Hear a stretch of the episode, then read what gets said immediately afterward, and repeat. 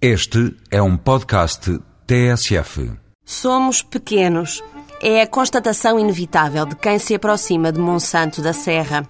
Monte Santo, o nome inicial, é um penhasco de granito que se ergue a mais de 700 metros sobre a campina.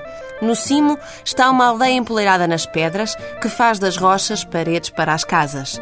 Quem passa à porta da cidadela verifica que o tempo não passou em Monsanto. Os burros cruzam as ruas com alforjes carregados de giestas e as mulheres mais velhas, vestidas de negro, sentam-se à soleira da porta à espera de companhia. As ruas empedradas dirigem-se quase todas para o castelo e são extremamente inclinadas. Lá em cima, uma enorme fortaleza desafia a imaginação. Como é que Monsanto da Serra foi alguma vez conquistada? E, no entanto, lá estão, de um lado Espanha, do outro as terras que já foram moras e, para norte, a Serra da Estrela, de onde vieram os cristãos. Todos estes povos passaram por aqui. Toda a aldeia de Monsanto é um monumento. Primeiro foi classificada como a aldeia mais portuguesa de Portugal, depois entrou para a lista das aldeias históricas, juntamente com as povoações vizinhas de Idanha a Velha e Penha Garcia.